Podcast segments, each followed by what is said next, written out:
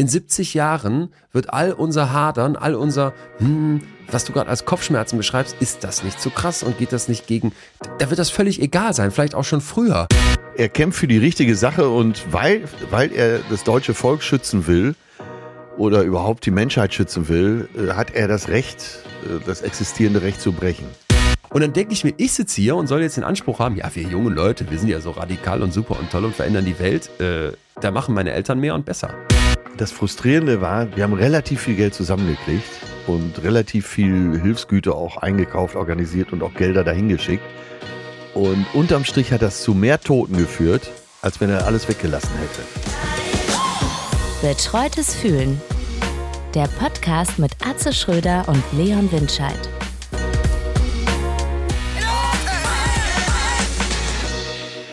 Was ist los? Das ist was ist los. Was ist los? Das ist was ist los. Kennst du, kennst du das? Sagt dir das was? Nee, aber vielleicht bist du so ein bisschen angestachelt äh, von letzter Woche, wo ich dir meine Punkband vorgestellt habe. Ich bin ein Schmetterling. Wie war das nochmal? Ich, äh, ein Schmetterling ist scheiße oder so? Oder die, die Ich bin Scheiß. ein kleiner Schmetterling. Flatter, Ja. flatter, flapp, flapp. Du willst Stress mit mir, mit einem Schmetterling? Bist du scheiße im Kopf? Das ist meine Lieblingsstelle. ja. Ey, ich muss unbedingt zum Konzert von, die Band heißt ja Team Scheiße. Und Ja. ich habe jetzt Ja. mal deren Tourplan durchforstet. Fast alles ausverkauft. Also ich habe mal Sehr wieder auf den Gewinner getippt. Sehr gut. vielleicht liegt es auch, vielleicht liegt's auch an dem Featuren hier von uns letzte Woche. Äh, ich, was ich dir gerade vorges vorgesungen, kann man ja nicht sagen, vorgerappt habe, und nicht viel anders macht er es auch, der Großmeister, ist von dem äh, neuen Album von Herbert Grönemeyer. Wie, und er rappt? Ja, nein, aber diese Textstelle, die wird so. so. ein bisschen, ne? Der hat ja, Ja. das ist ja eh schon so ein Könntest du bisschen nochmal anders. wiederholen, äh, zwecks Sinnhaftigkeit? Was ist los? Das ist, was ist los. Ach Ja. so. Was hier los ist, was hier los ist? Das ist, Das ist, was hier lo- los ist. Ja. Ah, okay, hört man schon mal. so im ganz, ganz, Sprachgebrauch, sorry, oder? kurz off, kurz, ähm, kurze Off-Info. Hier vor meinem Fenster laufen gerade Spikeball tragende Menschen vorbei. Ach, das ist schön. Ja. Das ist grausam. Sie sind wieder aus ihren Löchern gekrochen. Die Parks sind voll mit Holzuhr tragenden Spikeball-Spielern, was mein, was, mein, was mein Ruhepuls immer hochtreibt. Und ich will mich ja eigentlich nicht aufregen, aber Spikeball habe ich, hab ich mir hier schon genug drüber aufgeregt. Also bleibe ich lieber bei Herbert Grönemeyer. Wenn du spontan auf ein Ja. Konzert willst, brauchst du natürlich so äh, AAA-Promis wie dich. Dank dir äh, noch, obwohl es eigentlich, war glaub ich, in Hamburg in der war. Barclays Arena. Richtig, richtig, Ja. richtig. Äh, Es war ausverkauft. ja, oder kurz davor. Also Tickets auf die Ja. Tickets, die es noch gab, waren auf jeden Fall so teuer, dass ich mir Ja. gesagt habe, ich bin da hingefahren mit so einem Mietroller. Ähm, den musste ich dann auch noch auf Parken umschalten, weil das außerhalb des Mietgebiets war. Da muss ich den Schröder anrufen, so wie ich, ich intern nenne ich dich ja weiterhin so in bester Freundschaft. Offiziell hier, wenn wir sprechen, darf ich dich ja nicht so Okay, nennen okay. ähm, und nach Gästeliste fragen. Und 20 Minuten später durfte ich dann durch den VIP-Eingang in diese Arena marschieren. Und das war unter anderem einer der Tracks, den er gespielt hat. Und ich muss gestehen, ich bin gar nicht so der Herbert Grönemeyer-Fan. Jetzt hätte ich fast gesagt, mehr so gar nicht, aber es stimmt eben auch nicht. Er hat auch diese Alten gespielt, ähm, Männer und Bochum und das war geil. Und äh, da vor Ort bin ich dann aber doch so ein Stück weit zum Fan geworden. Also es war die deutscheste Veranstaltung, wo ich seit langem war Denke ich mal. viele S. Oliver Pullover, ähm, viele Ja. so Parfümgerüche, die, die du irgendwie kennst, auch wenn du jetzt nicht weißt, ist das jetzt Boss Bottled oder, oder äh, Calvin Klein One und dann, ähm, ja, also ich weiß nicht, ob irgendwer da war, der jetzt nicht so aus, der nicht so typisch deutsch aussieht wie ich, aber das ist ja, ist ja fast ein äh, irrelevant, denn die Halle das- stand äh, Kopf, ja. als er rauskam. Wirklich. We- Weißt du, wie alt er ist? Ich würde ihn mal so auf Mitte 60 tippen. Ja, ich weiß es selber auch nicht, aber der kam raus und Mhm. mit einer Energieatze plus so, ja, so ein kleines, äh, wie nennst du das nochmal, Hopfenerker trägt er schon vor sich rum und der sprang raus und gab Gas ab Sekunde eins und auch zwischen den Songs kein Verschnaufer Ja. und ich dachte, das hält der maximal 70 Minuten durch. Um halb, Ja. Um halb zehn, das war ja dann schon 90 Minuten, hatte die Ja. äh, Zugabe angekündigt Und dann hat er noch mal fast eine Stunde Zugabe gespielt. Und als die wirklich, du konntest, kannst ja sehen, wenn die Rowdies den, den Musikern da die Sachen, ähm, äh, da, da, wie heißt das, Rowdy? Äh, wenn denen die von den Gehilfen die Instrumente abgenommen werden und die Show wirklich vorbei ist. Dieser Moment war schon erreicht. Da kam der Ja. doch noch mal raus, zum gefühlt fünften Mal, und sagt, kommt Jungs, holt die Klamotten noch mal raus. Und da merkst du das nicht abgesprochen. Und, des, und deswegen bin ich jetzt so ein Fan, weil der hatte so einen Bock, der hatte so einen Bock. Und das habe ich dem abgekauft. Also Ja. das, das habe ich nochmal gedacht, wie wichtig das ist, weil ich gehe auch mit jedem Mal mit Riesenvorfreude auf die Bühne und hoffe, dass ich mir das Ja. auch 40 Jahre lang erhalten kann, so wie der. Und es war überhaupt nicht irgendwie abgewichst, sondern es war einfach so ehrlich.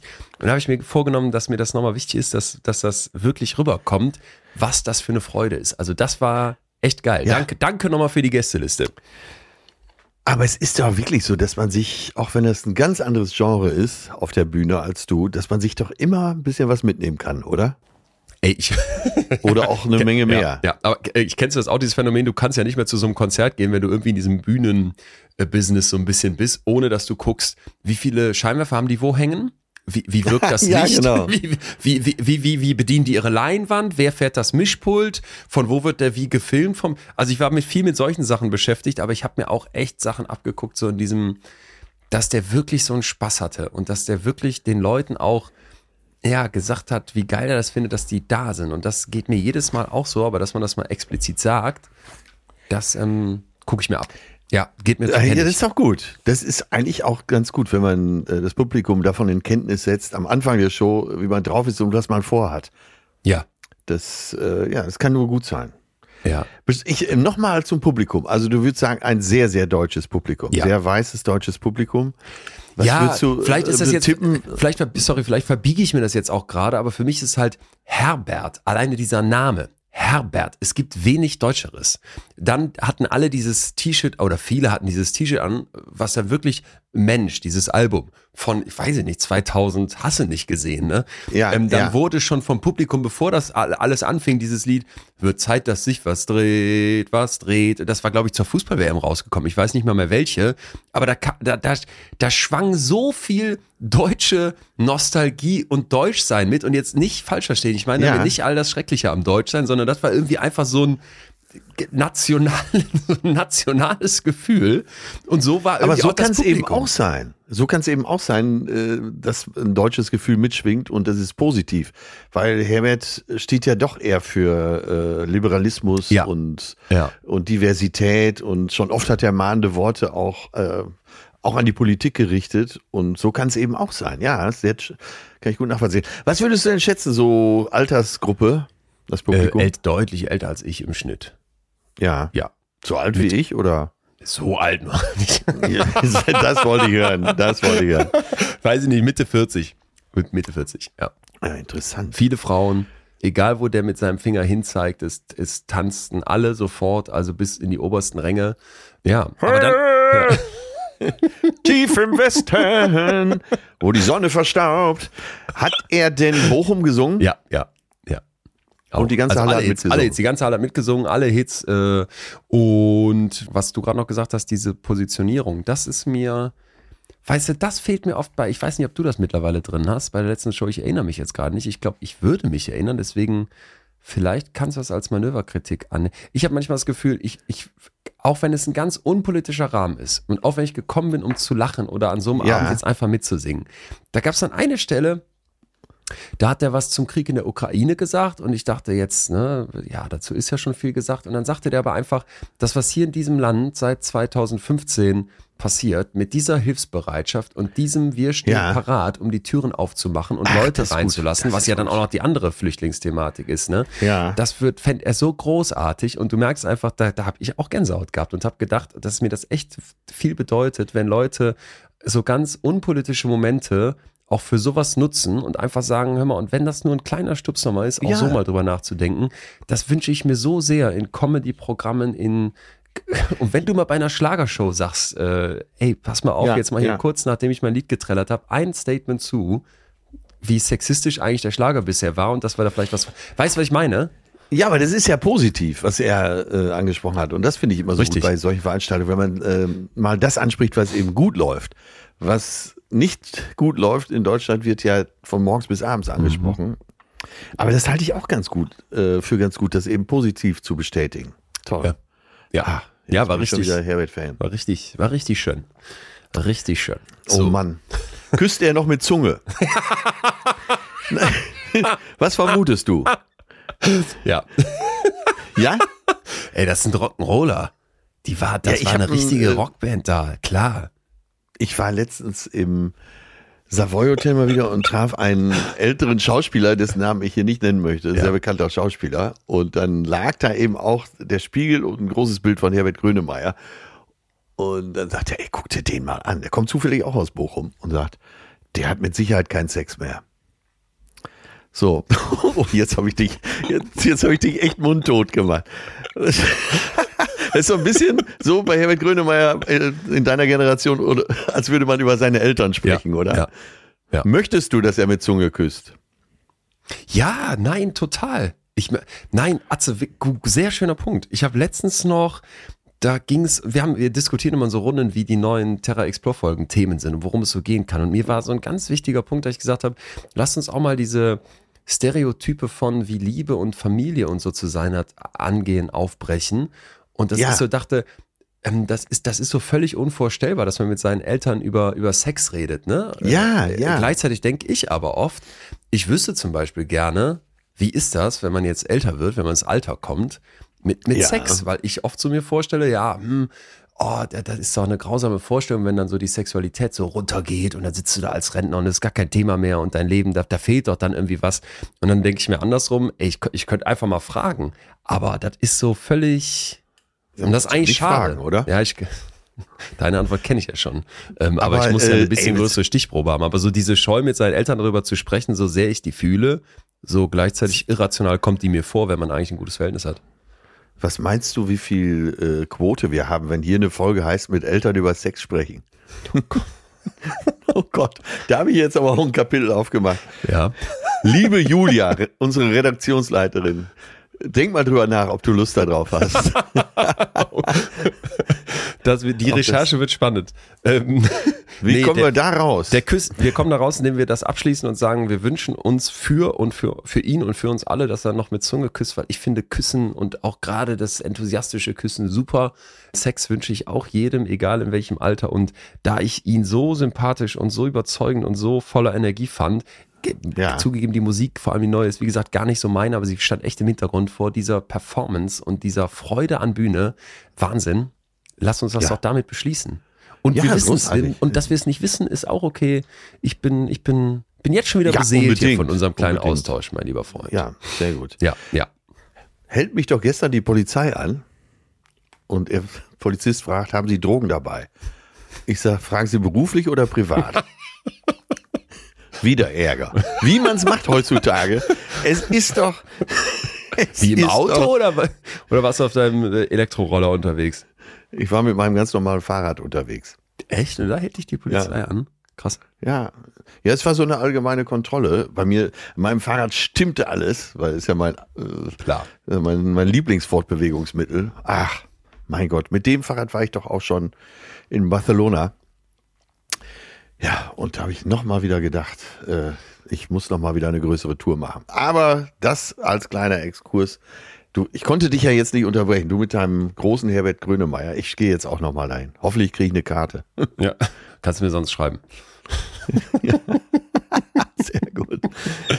Atze, ich hab, wir haben ja heute ein Thema vor der Brust, wo ja. Also wir oh. haben beide, merken wir, das hat Sprengkraft, glaube ich, ne? Beide merken ja. wir, da sind wir am Puls der deutschen Psyche. Ich glaube, das ja. ist gerade ein Riesenthema, wo sich auch vieles, vieles dran erklärt. Und gleichzeitig, ich habe jetzt hier was für dich nochmal rausgesucht, was ähm, gerade online gegangen ist, 22.05., also vor kurzem wo ich so gedacht habe, boah, da wird echt die, die Sprengkraft klar. Es geht um die letzte Generation, es geht um die Klimakleber und wir wollen ja heute verstehen, wie kommt man dahin, dass man sich so für so eine Sache engagiert, dass man sich auf der Straße festklebt, obwohl genau. laut Statistiken einen der riesige Teil der restlichen Gesellschaft total ablehnt. Und ich habe jetzt äh, Folgendes mal für dich. Ähm, genau, und wir müssen dazu sagen, wir ja. wollen heute nicht werden. Ja, ich bin gespannt, ob das klappt. Ich bin, bin Nee, das kann gespannt, ob nicht, das kann natürlich nicht zu Kann nicht 100 klappen. Ja, wir nehmen es uns vor. Aber äh, wir nehmen es uns vor und wir möchten euch eigentlich den Ball auf den Elver legen, dass ihr dann in den nächsten Tagen selber entscheidet, ob ihr neben oder ins Tor schießt für euch selbst. Es geht Olaf- nur darum, äh, die Sache etwas mehr zu beleuchten. Ja, und vor allem die Psyche der Klimakleber zu begreifen. Ja. Das ist jetzt natürlich ein bisschen provokant formuliert, aber ich glaube, das wäre schon interessant. Und wir dürfen ja auch schon verraten, Total. auch wenn wir noch nicht sagen, wer und wann, dass wir gleich einen Gast haben werden, der Ja. da ganz viele Erfahrungen aus der ersten Reihe hat, der schon im Gefängnis war, der sich festgeklebt hat und der uns beschreiben wird, wie sich das anfühlt. Erstmal aber habe ich einen für dich dabei, der vielleicht so ein bisschen uns den Ball mal hinlegt. Dann können wir gucken, wo wir den hinschießen.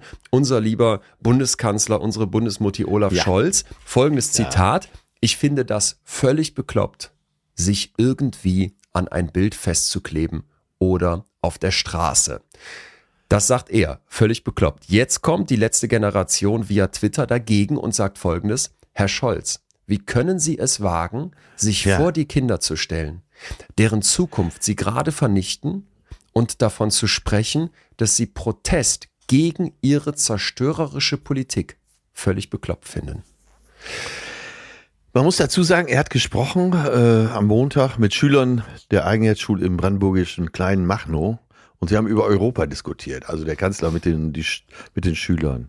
Die Schüler haben ihn begrüßt in ihren Muttersprachen mit der Europahymne, die das Schulorchester spielte. Das, das, jetzt kommt der Witz daran. Ne? Also Muttersprache mit der Europahymne, die Ja. das Schulorchester spielte. Und er sagt, ich finde das völlig bekloppt. Und das mussten die dann ja wahrscheinlich wiederum in ihre Muttersprache übersetzen. Ach so, okay. Äh, ja, aber ich kann mir schon vorstellen, dass man sich, mh, wenn man sich sehr für, für den Klimaschutz einsetzt, da provoziert fühlt, weil da sitzt ja aus deren Augen die letzte Generation.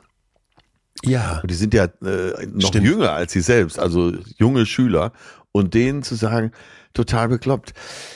Ich habe auch eine Meinung dazu, aber äh, ich glaube, uns allen ist einfach nicht damit gedient, da sich auf Position zurückzuziehen, sondern immer mal wieder zu gucken, ähm, haben die einen Punkt, äh, kann ich was lernen, äh, bringt mir das was.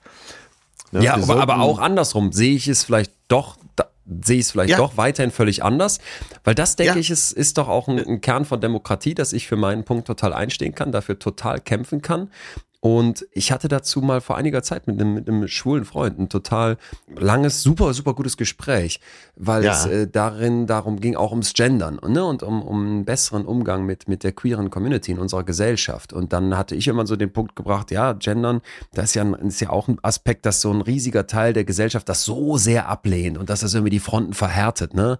Ja. Und dann meinte er, ja, aber ich stehe ja für dieses Thema und ich will das voranbringen. Und dann zu denken, ich mache meine Haltung davon abhängig, wie andere das sehen, ähm, find er total falsch. Und da, da dachte ich echt so, yo, das ist, ein, ist glaube ich, ein ganz, ganz wichtiger Punkt, dass wenn man für was steht, dass man sich dann dafür auch einsetzen kann. Und wenn ich das jetzt hier drauf übertrage, saß ich da so und habe mich gefragt, hm, also warum mache ich, wa- wa- was hält mich davon ab, Ja. da mitzumachen?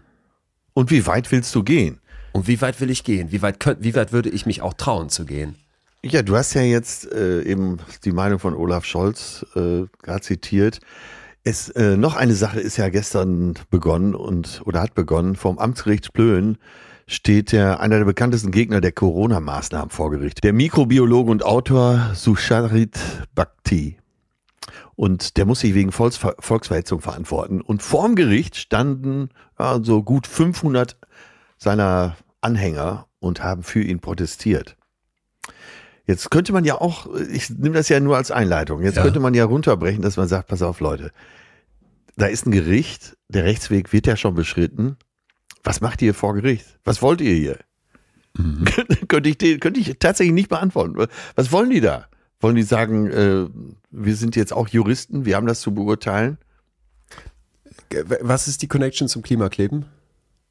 Die Connection zum Klimakleben ist, äh, dass es äh, verschiedene äh, Überzeugungen gibt, für die einige Leute eben auch gesetzeswidrig und äh, eben auch hetzerisch auftreten. Und äh, wenn wir die über die Klimakleber sprechen, dann müssen wir auch darüber nachdenken, wie wird man zum Beispiel Reichsbürger?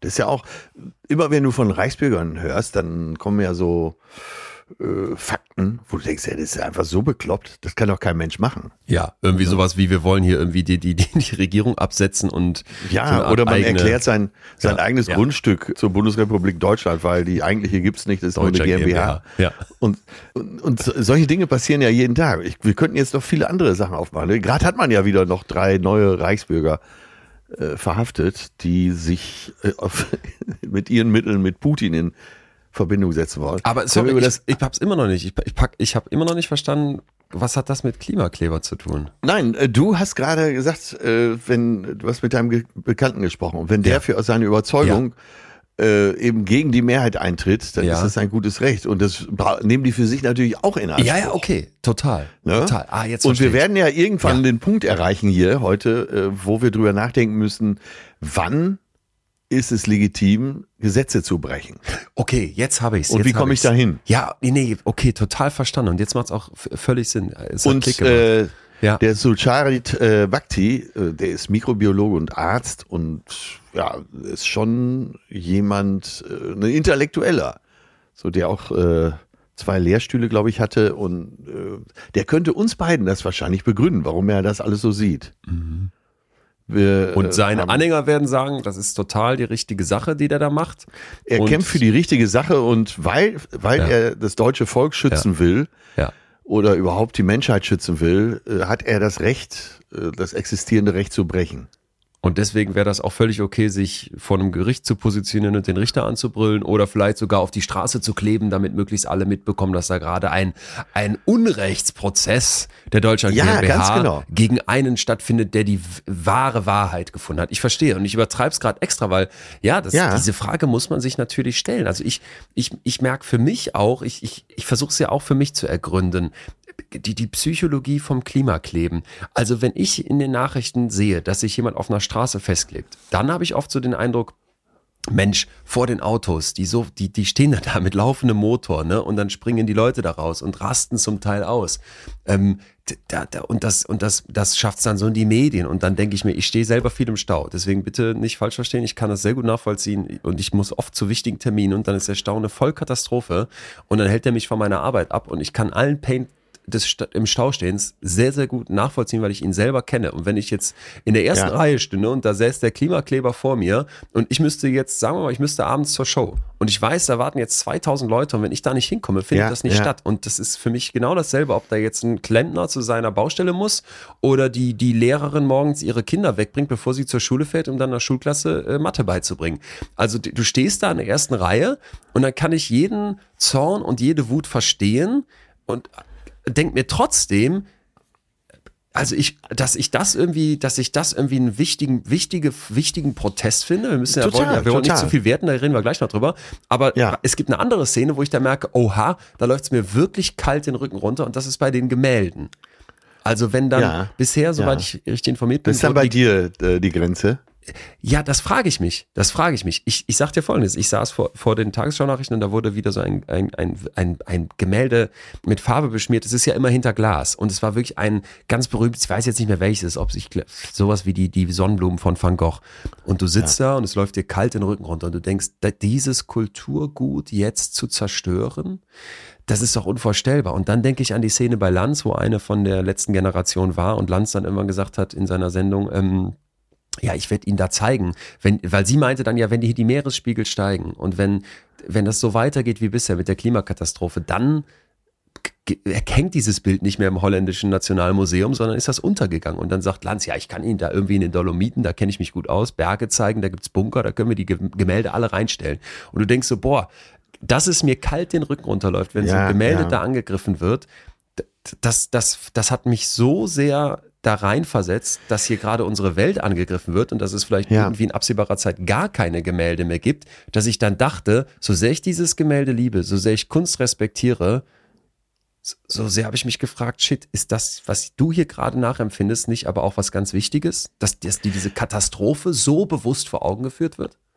Ja, ganz genau. Und ähm, die Aktivisten, eben gerade die von der letzten Generation, ähm, sind ja fast ausnahmslos gebildete Menschen. die ganz genau wissen, was sie da tun. Die sind auch extrem gut organisiert. Ähm, das, sagt ja selbst die Polizei, dass sie da großen Respekt vor hat, wie gut die organisiert sind. Und die nehmen das ja ganz bewusst in Kauf. Das sind ja nicht irgendwelche Doofköppe, die sagen, äh, Kunst ist ja sowieso scheiße. Hauptsache Bayern München gewinnt. sehr verallgemeinert, ich weiß. Aber ähm, wir haben es da mit Leuten zu tun, die sehr reflektiert auch sind. Und das eben trotzdem so in Kauf nehmen. Und das ist das, was, glaube ich, dich und mich auch umtreibt.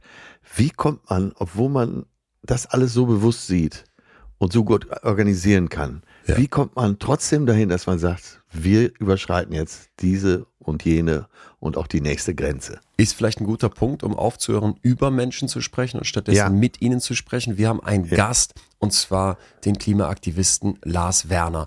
Der ist gebürtiger Detmolder, 31 Jahre alt. Er ist, finde ich, ganz spannend, klinischer Psychologe und Psychotherapeut in Ausbildung. Hat hat, hat auch äh, als Psychologe schon gearbeitet, ne? Ja, hat den Job jetzt aber an den Nagel gehängt, um in Vollzeit bei der letzten Generation einzuzusteigen, wird dafür wohl Allein dieser bezahlt. Punkt. Ja, allein dieser, allein dieser Punkt. Punkt. ja, ja, ja. Ja, du gibst deinen Job auf, die werden, die zahlen sich zwar auch, äh, ich glaube 950 Euro aus, ja, stimmt. So ein Kostenbeitrag ist das ja mehr, ist es ja nicht, aber um das dann so Vollzeit zu machen, das ist, finde ich, Wahnsinn. Ja. Lars, Lars ist äh, Mitglied der letzten Generation und sitzt im Führungsgremium der Bewegung. Er war schon in Präventivhaft in der JVA in München vom 4.11. bis zum 22.02.2022. Das finde ich gar nicht so kurz. Hätte ich keine Lust, so lange im Knast zu sitzen, auch wenn er dann schlussendlich nicht verurteilt wurde. Ist das passiert, weil er sich in München, München am Karlsplatz auf die Straße klebte? Und mit dem sprechen wir jetzt. Du hattest ja zum Start eine, ich sag mal, ganz äh, provokante Frage.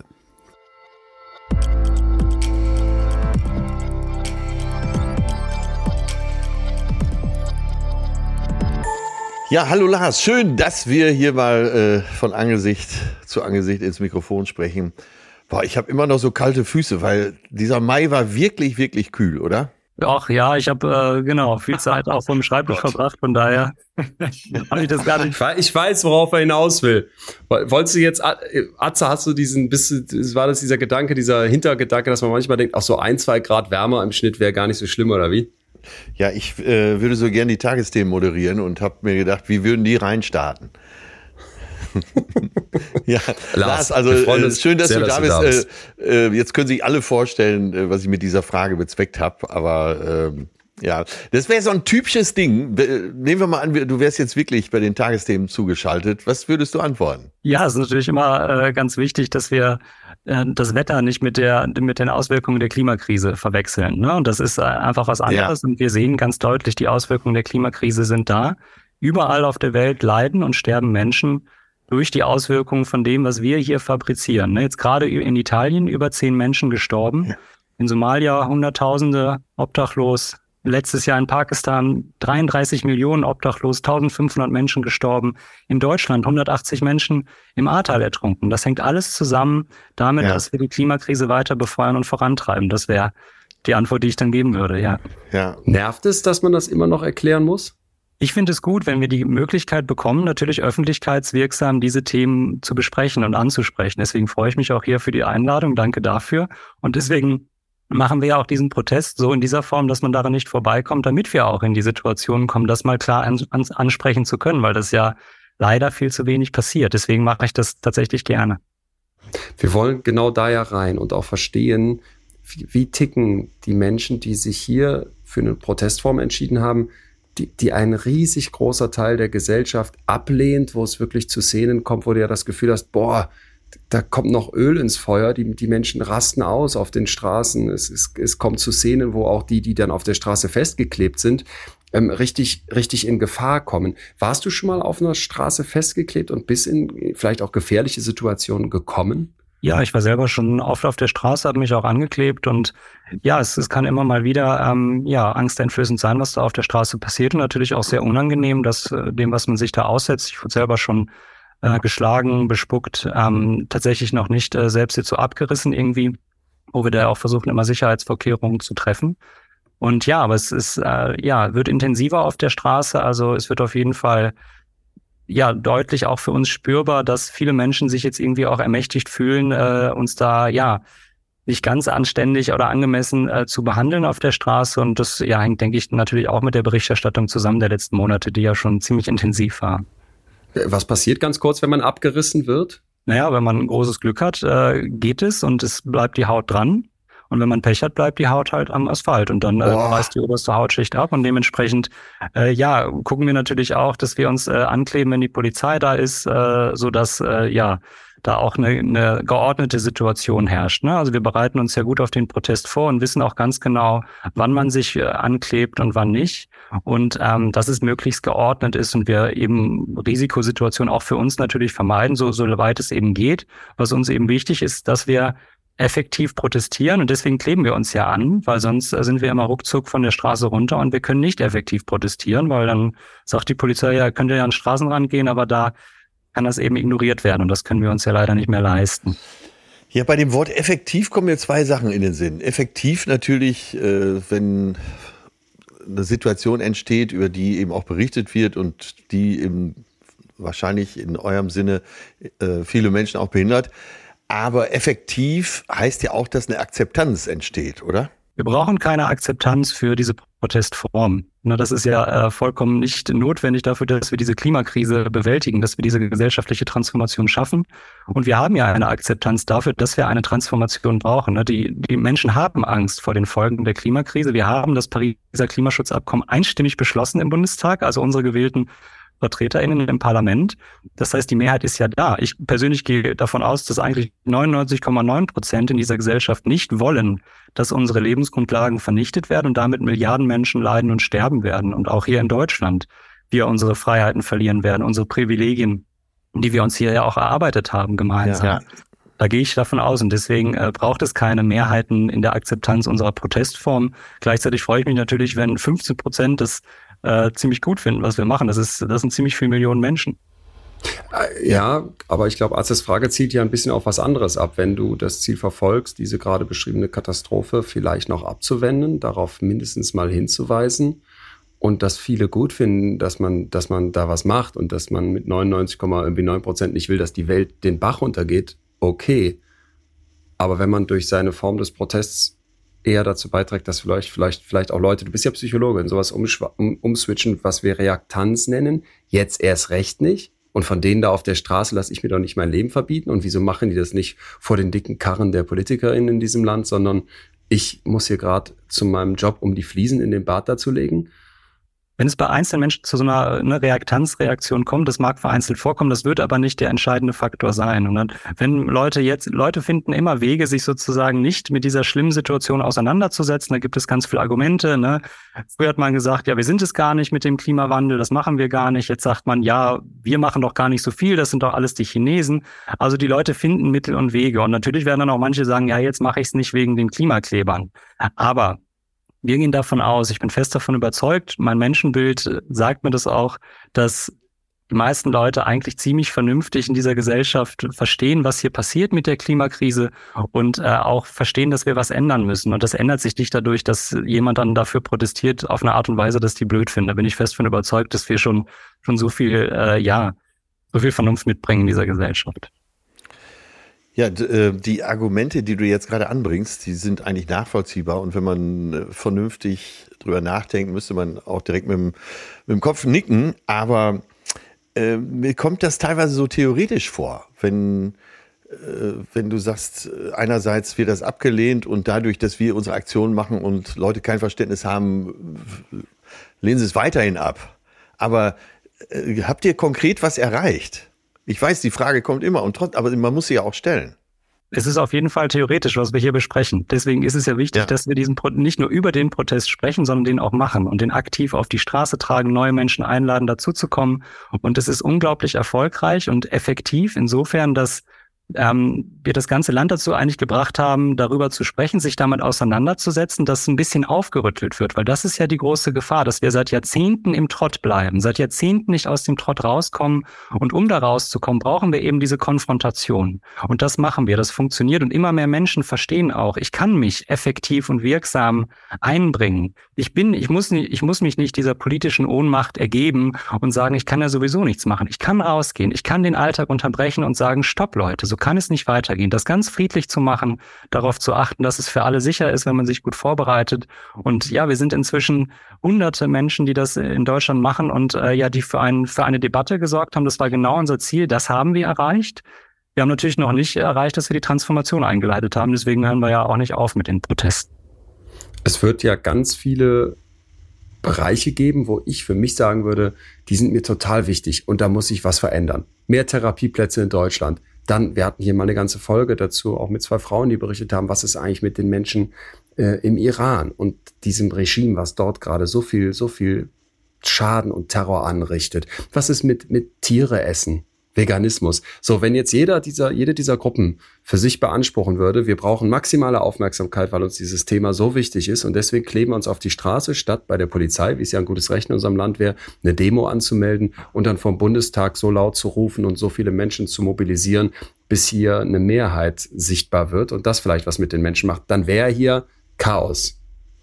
Und das wäre, wär, vielleicht stimmst du dem zu, auch kein wünschenswerter Weg, weil ich kann mir jetzt sogar noch einen Schritt weiter vorstellen, dass vielleicht irgendwelche AfD Menschen sagen, ich will hier auf gar keinen Fall ein Asylantenheim in diesem Land und deswegen klebe ich mich jetzt auf der Straße fest und lasse die Baufahrzeuge nicht durch. Oder noch besser, ich klebe mich irgendwo fest, wo richtig viele Leute dann durch mich gestört werden auf dem Weg zur Arbeit, um darauf aufmerksam zu machen. Muss man das nicht mit einkalkulieren, dass man sich da etwas, etwas, wie soll ich das formulieren, rausnimmt für seinen Protest, für sein Protestthema, was, wenn es alle machen wollten, für ihr Protestthema in eine Katastrophe kippen würde?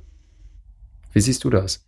Ja, das ist ein wichtiger Punkt, der mir auch schon seit Anfang an immer wieder begegnet. Ne? Also wenn, ja. nach, seitdem ich diese Form von Protest auch äh, selber mache und auch öffentlich dafür werbe, was ist, wenn das äh, genau auch die Rechten machen würden oder alle machen würden? Ne? Und erstmal wäre es ja vielleicht äh, bei der rechten Gewalt, die wir in Deutschland bereits erleben, wo Flüchtlinge, äh, geflüchteten Unterkünfte angezündet werden, wo Menschen umgebracht werden, da wäre es ja vielleicht, oh, okay, dann wäre es ja vielleicht sogar irgendwo sogar ein bisschen sanfter, wenn sie sich jetzt noch nur noch auf die Straße kleben würden, anstatt wirklich Menschen äh, umzubringen.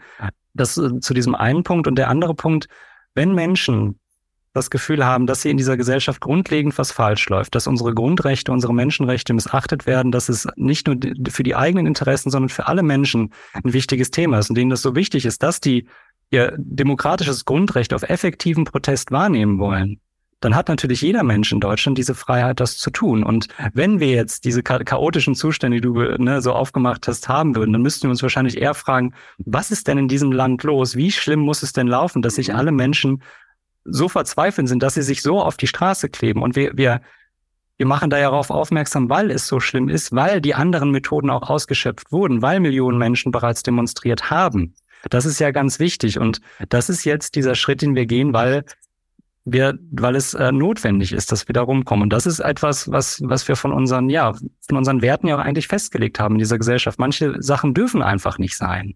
Wir dürfen nicht die Lebensgrundlagen von Milliarden von Menschen vernichten. Wir dürfen nicht die Würde des Menschen missachten, indem wir äh, dafür sorgen, dass sie nichts mehr zu essen haben in der Zukunft. Und die Zusammenhänge sind ja klar. Ich habe noch eine Frage zum juristischen Verständnis. Du hast ja gesagt, äh, wir haben ja ein Klimaabkommen, aber die äh, Politiker und auch die Regierung halten sich nicht daran. Siehst du das schon als Rechtsbruch? Wir sagen ganz klar und ganz deutlich, die Bundesregierung steht gerade nicht auf den Füßen der Verfassung, weil sie keinen Plan vorlegt, wie wir die Klimakatastrophe abwenden können. Wir gehen auf die Klippe zu, der Kurs ist klar und wir werden ja. darunter fallen. Und die Regierung sagt nicht, wie wir das schaffen können. Und der, der, ne, das Ziel, das sie sich gesetzt haben, 2045, das das reicht halt objektiv feststellbar nicht und das ist nicht mit unserem Grundgesetz vereinbar. Deswegen sagen wir, unsere Bundesregierung steht, ähm, ja, handelt damit nicht verfassungskonform und das geht nicht. So, das kann man auch nicht mit mangelnden Mehrheiten rechtfertigen. Da muss die Regierung muss dafür sorgen, dass sie auf den Boden der Verfassung zurückkommt und einen Plan vorlegt und dann äh, dafür werben, dass die Gesellschaft da mitmacht. Wir würden super gerne mit der Regierung da zusammen diesen Weg beschreiten. Aber den, den Weg über die Klippe können wir nicht akzeptieren. Das ja. hältst du uns jetzt hin. Man kann ja eigentlich nur nicken zustimmen und du sagst das auch, das fällt mir auf in seiner, ja, finde ich ganz beruhigten, besonnenen Weise. Ähm, auf deinem Insta-Kanal geht's etwas anders ab. Hals, Maul, Ökofuzzi. Lars Werner hat noch nie im Leben einen Hammer in die Hand genommen, geschweige denn einen Beruf ausgeübt. Lars, halt die Klappe, geh arbeiten, du nichts nutzt. So ein Mensch wird man, wenn man in der Schule nur lernt, wie man Bäume umarmt und wie man seinen Namen tanzt. Such dir einen Job, du Hippie ihr klebt euch fest und macht Sauerei, wie soll das dem Klima dienen? Kannst du uns mal mit reinnehmen in, in, in deinen Kopf, in deine Sichtweise? Wie, wie fühlt man sich? Wie nimmt man das wahr, wenn man so viel Ablehnung entgegengeschlagen bekommt? Vielleicht tatsächlich mal ganz konkret auf der Straße. Ich bin jetzt dort mit der Hand festgeklebt, die Polizei ist da, der Stau wird größer und größer. Was geht dir, euch dann durch den Kopf? Also für mich ist es tatsächlich ein aufrichtiges Verständnis dafür, dass die Leute da gerade in der Situation oder jetzt auch beim Zuhören eine Riesenkrawatte haben. Auf mich ganz konkret, weil ich sorge ja dafür, dass die da nicht vorbeikommen. Und ich kenne das selber vom Autofahren. Da ist meine Zündschnur einfach zehnmal kürzer als normalerweise schon. Und das äh, dann die Leute, die, die Leute da wütend sind. Da habe ich großes Verständnis für. Und ähm, ja, und auch das Wissen, ich möchte denen nicht schaden und ich mache das hier in einer guten Abwägung. Vorher habe ich mir vorher überlegt, ist das gerechtfertigt, ist es legitim, das so zu machen? Und ich bin eben zu dem Schluss gekommen, ja, das ist es und das tut mir sehr leid für die Person und das kommuniziere ich auch so und deswegen wehre ich mich ja auch nicht, mache nichts, aber ich sage für uns beide setze ich mich jetzt hier hin und auch für die Leute, die das jetzt ähm, blöd finden ne? und äh, ja, versuche ich das natürlich nicht ganz persönlich zu nehmen, weil wir kennen die meisten kennen mich dann ja auch nicht persönlich und äh, versuche das aber nicht äh, ähm, ja, zu ver verurteilen, habe da irgendwie auch Verständnis für das natürlich, dass alle blöd finden. Äh, das ist natürlich auch deren gutes Recht, ja. Ja, Lars, wenn ähm, du sitzt uns hier gegenüber und hast schon ziemlich schlagende Argumente gebracht und äh, hast uns auch äh, an einigen Stellen zum Kopfnicken verleitet. Wäre es nicht besser, du würdest ohne dich so in die, äh, sag mal, so aus dem Abseits zu äh, agieren, vor die Mikrofone von Anne Will, äh, von ähm, eben Hart aber fair und so weiter setzen? Ja, das wäre total toll, wenn wir in dieser Art von Diskussion und Auseinandersetzung und Konfrontation und Reibung mit diesem Thema kommen würden, ohne diesen störenden, disruptiven Protest, aber so funktioniert's leider nicht. Ne? Ich meine, früher kannte ich dich nur aus dem Fernsehen ne? und äh, jetzt sitzen wir hier und machen diesen tollen Podcast. Deswegen sitzen wir bei Anne Will und äh, bei Maischberger, weil äh, die ja. uns dann fragen, sollte man nicht nur über den Protest, die Protestform sprechen und dann können wir eben in diese Auseinandersetzung kommen. Und ich glaube, wir müssen als Gesellschaft da durch und äh, ich glaube, bin aber fest davon überzeugt, dass ja, dass wir doch eigentlich zueinander finden können. Ne? Auch wenn man natürlich über einzelne Sachen immer streiten kann, aber wir wollen doch alle eigentlich, dass wir hier äh, ja in, in Zukunft auch gut leben können, dass unsere Kinder ein gutes Leben haben. Das, das gibt mir auch so, das gibt mir, glaube ich, auch so ein bisschen diese Ruhe und Zuversicht, dass ich wirklich davon ausgehen kann, ich ich will den Leuten eigentlich auch nichts Böses. Das kann ich wirklich ernsthaft ernsthaft für mich so sagen. Und das lässt mich auch ruhiger schlafen, ja. Ja, aber, aber ganz konkret ist es doch gerade so, hier mit uns dreien, dass ich da eure Bewegung bisher viel aggressiver wahrgenommen habe, als ich das jetzt durch dich mache. Also in mir findet gerade, ich will nicht sagen, ein Umdenken, weil ich äh, das, weil ich eh schon nicht äh, zu wenig Verständnis dafür hatte. Aber äh, ich habe eher jetzt noch mehr Verständnis. Aber ganz kurz, ich will ja nicht, ähm, man muss jetzt mal kurz kritisch nachfragen. Also wir saßen ja in der Eifel, ne, bei unserer Live-Show da. Äh, ja. Und da haben wir auch das Thema Klimaprotest und Klimakleber besprochen. Und da hatte ich doch schon, du hast es zwar auch sehr differenziert gesagt, aber am Ende war doch klar für dich das Fazit, diese Form, nein die Methode ist falsch. Ich, ja, war, da ich, etwas äh, ich war da etwas verhalten. Ich muss auch sagen, ich bin nach wie vor da ja, ein Stück weit hin und her gerissen. Kann, kannst, kann man das noch so, kannst, du kannst du das, bist du kontra? Äh, nein, ich bin nicht kontra. Ich bin, äh, also ich finde, natürlich finde ich auch, dass wir äh, die Klimaziele äh, erreichen müssen. Und nur über den Weg dahin sind wir äh, noch unterschiedlicher Meinung. Nach wie vor bin ich nicht davon überzeugt, dass äh, das Festkleben effektiver ist. Nur äh, ich wollte jetzt eben auch dir, Leon, schildern, wie ich Lars wahrnehme und dass, dass das gerade ja. im Moment mehr Positives mit mir macht, als jemand, der sich auf der Straße festklebt.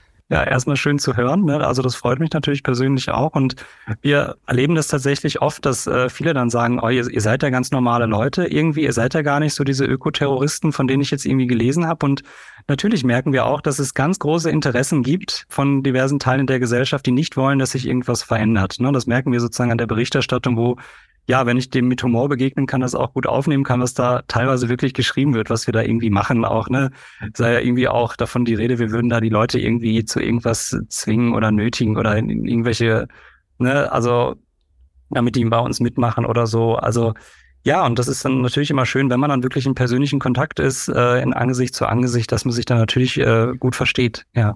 Ja, aber, aber das ist ja jetzt das nix Neues. Und ich wette mit euch beiden, wenn wir jetzt Lucky Marv 7777 hier eingeladen hätten, der bei dir auf die Seite geschrieben hat, flieg nach Indien oder Pakistan oder China und kleb dich da auf die Straße oder fahr gleich mit dem Fahrrad, dann bleibst hier wenigstens länger weg. Wie kann man nur so sinnlos sein? Das im Zweifel auch Lucky Marv hier im Gespräch mit uns dazu führen würde, dass wir nachher sagen müssten, ha, die, die, jemand, der sich da, der den, der den Lars so sehr ablehnt, der sich so abfuckt über die Klimakleber, den kann ich auch verstehen. Der kommt ja auch total nett rüber. Also dieses Miteinander sprechen ist doch, das hat das ja immer was total Besänftigendes. Und dieses sich aber auf der Straße festkleben, ist das nicht genau das Gegenteil?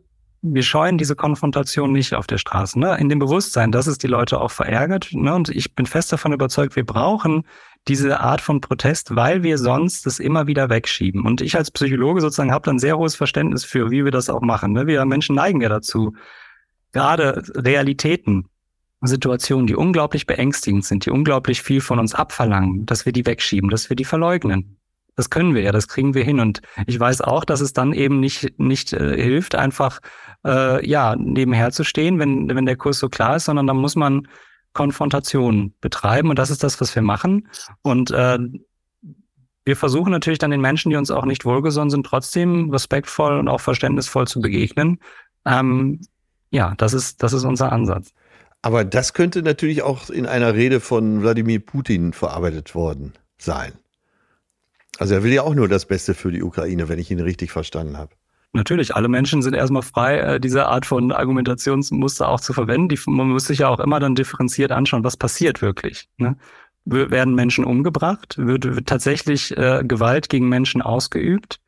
Oder ist das äh, friedlicher Protest? Und da bin ich ja sehr froh darüber, dass sich bei immer mehr Menschen auch in dieser Gesellschaft durchsetzt. Ja, das ist friedlicher Protest, der die machen. Der nervt, der stört.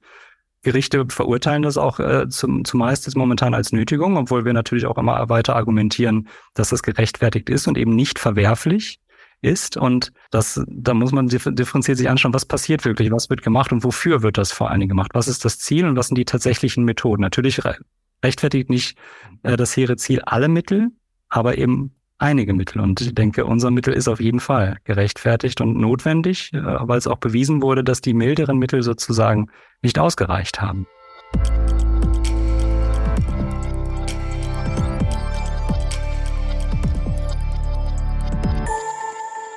Atze, dein, dein Eindruck bis hier?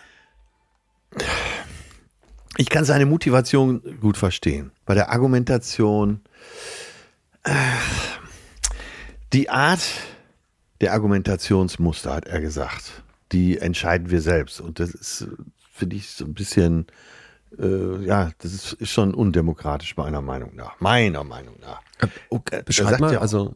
Er sagt äh, einige Dinge, die wir benutzen, einige äh, Protestaktionen, finden wir selbst nicht verwerflich. Mhm. Also das wertet er aber selber. Und da frage ich mich immer, woher die Expertise?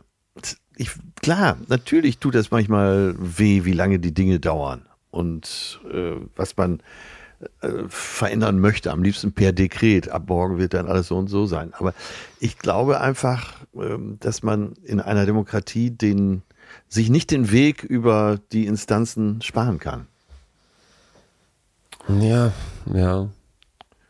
Und sind nicht alle Mittel recht, hat er gesagt. Das impliziert aber im Umkehrschluss, dass sie entscheiden, welche Mittel recht sind.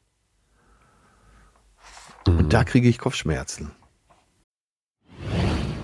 Atze, hier WG kochen, ne? Wir ja. gestern noch Lasagne bekommen mit, und zwar diesem Soja-geschnetzelten Leute. Chorodrogerie.de. Da war das. Geht mal auf deren Seite, bestellt euch da was. Was, wie was? Ja, dieses Sojageschnitzel, das kannst du im Prinzip in alles reinmachen. Also Nein, so, da war mein Codewort. Koro. Wenn ich Koro höre, so. äh, regen sich bei mir schon die Säfte. Und das ist gut. Napsen ballern.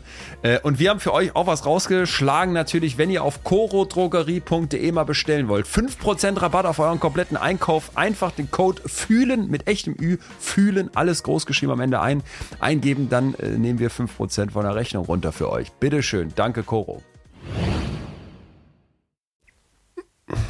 Ist das nicht immer die Frage, die du dir stellen musst, wenn du einen, eine, Pro also pass auf, wenn ich eine Protestform wählen würde, jetzt zum Beispiel, ich melde eine Demo an für mein Thema, hm, ja. von mir aus Klimakatastrophe, Und dann Ja, mache ich wie ja. Fridays for Future einen, einen, von mir aus auch einen Klimastreik, wobei ich da schon nicht weiß, ob das nicht zum Teil dann auch wieder als, als illegal eingestuft würde, wenn du nicht zur Schule gehst. Aber okay, erstmal sage ich jetzt, ich melde eine Demo an in Münster in der Innenstadt.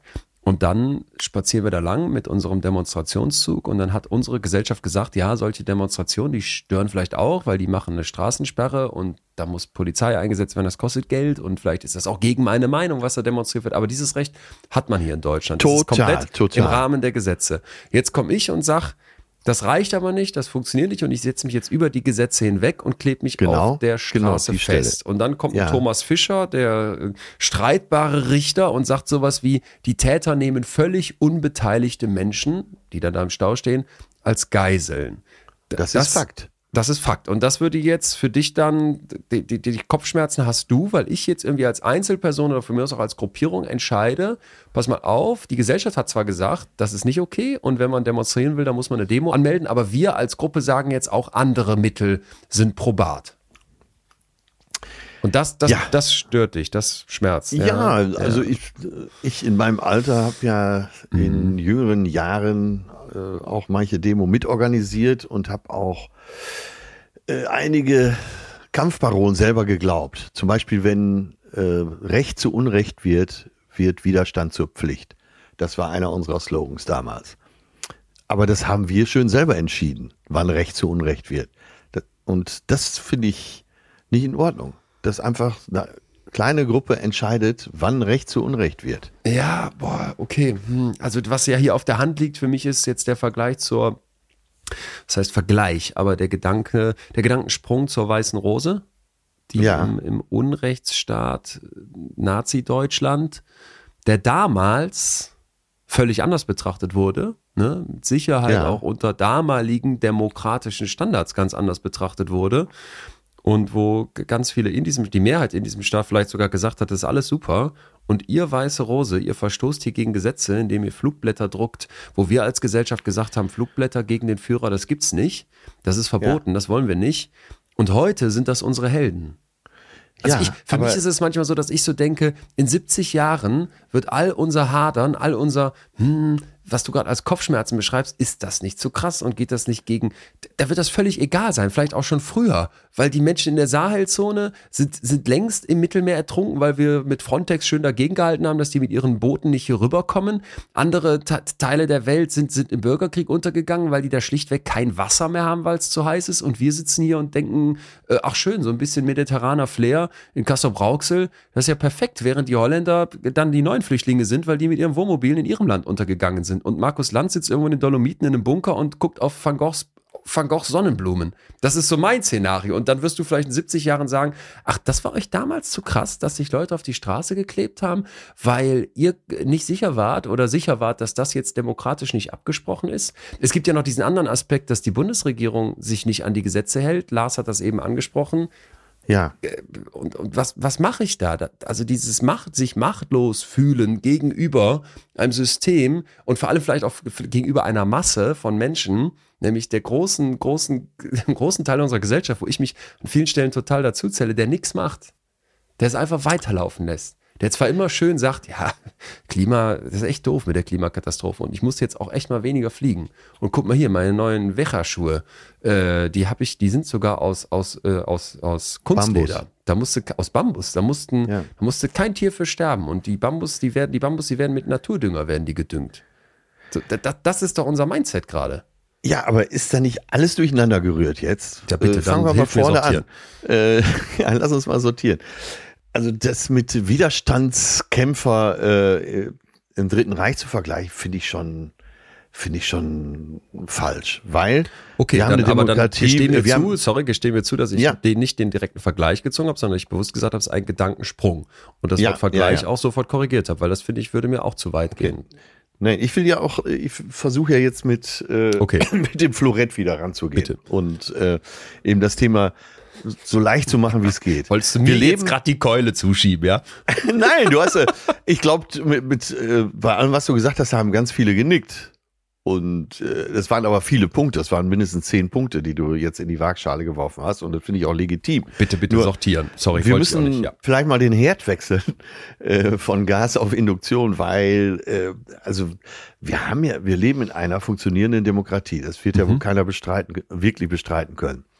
Äh, wir haben eine Gewaltenteilung, Mhm. was auch extrem wichtig ist. Äh, Und jetzt mache ich den Sprung. Äh, Also, wenn du dazu stimmen würdest, dass wir eine funktionierende Demokratie haben und einen Rechtsstaat mit seiner Gewaltenteilung, die gesetzgebende, die ausführende und die richtende, ja? Ja. So, dann äh, sind das schon mal ganz andere Voraussetzungen, als man damals vorgefunden hat. Und äh, wir haben Demonstrationsrecht. Ähm, man, das ist alles im Einklang mit unserer Verfassung, die auch äh, teilweise hart erstritten wurde. Und wenn jetzt noch so hehre Ziele im Vordergrund stehen und dafür die Gesetze gebrochen werden, dann können die, die ich eingangs genannt habe, die Querdenker, die Reichsbürger, und wenn wir jetzt äh, nachdenken würden, würden wir noch ein paar andere zusammenkriegen, die könnten sich der gleichen Argumentation bemächtigen. Und wenn wir dieses Tor aufmachen, dann wird da eine Ja, ja, verstehe. anarchistische Flut uns schnell bis zum Halse stehen. Das ist meine Meinung dazu. Und äh, unser Rechtsstaat, der ist so ein hohes Gut. Und du weißt ja, dass ich äh, ab und zu mal in Afrika unterwegs war, in Ghana und mich auch äh, sehr mit Afrika beschäftigt habe, auch mit dem Kongo. Wenn das, wenn der Rechtsstaat nicht greift, dann kannst du fast alles vergessen. Dann herrscht eine Anarchie und wenn eine Anarchie herrscht, dann äh, werden auch Ja, die äh, von okay. der letzten Generation mit Okay. untergehen. Da, da wird jetzt auch, da, da kann ja wirklich jeder unterschreiben, mit wenigen Ja. Reichsbürger-Ausnahmen. Der Punkt ist aber doch, aktuell verstoßen wir gegen dieses Pariser Klimaabkommen. Ja. Das ist Gesetz. Das haben wir unterschrieben. Das machen wir jetzt einfach nicht. Da kann man jetzt sagen, ja, das machen wir hier alle zusammen nicht. Und das, da ist auch unsere Regierung, die wir gewählt haben, dran beteiligt, die das nicht macht. Deswegen ist es vielleicht irgendwie was ganz anderes, als jetzt ähm, im Dritten Reich stattgefunden hat. Und nochmal, mir ist jeder Vergleich mit diesem grausamen Nazisystem, der, der hinkt und der ist falsch. Und deswegen ist mir das auch ganz wichtig, dass das nicht so, nicht so, nicht so stehen bleibt, wenn, falls das eben so rübergekommen ist. Was mir wichtig ist, ist, dass wir, glaube ich, Unrechtssysteme haben können, in denen sich Einzelne und auch vor allem Minderheiten als Gruppe zusammentun und dagegen kämpfen. Und dann kann ich natürlich auf der einen Seite sagen, ja, das halte ich für, für äh, völlig falsch, dass sie das machen, so wie ich das bei den Reichsbürgern halten würde. Und bei anderen kann ich sagen, ja, ihr seid eine Minderheit, ihr seid eine kleine Gruppe und ihr kämpft für Sachen, die finde ich, die finde ich ganz persönlich aber richtig. Ist das nicht ein, ein persönliches Moralempfinden, das ganz wichtig ist, dass ich mich da als 100 Pro. Einzelperson frage, Ja, was jetzt ja. passt und dann am Ende auch sage, darauf basierend habe ich jetzt mein Urteil gefällt. Ja, aber wir können ja nicht, äh, auch wenn es richtig ist, können wir ja nicht Wege beschreiten, die unser System sprengen. Weil dafür ist es ja eigentlich zu wertvoll. Und ich glaube, wenn wir diese Schleuse aufmachen, und das spürt man ja in jeder Ecke, überall bilden sich so Grüppchen. Jeden Tag hören wir neue Nachrichten von äh, Menschen, die sich über die Gesetze hinwegsetzen und sagen, das gilt für uns nicht. Und wenn wir diese Schleuse öffnen, ich glaube, das ist super gefährlich. Da, ja, ja, das, die Gefahr verstehe ich gut.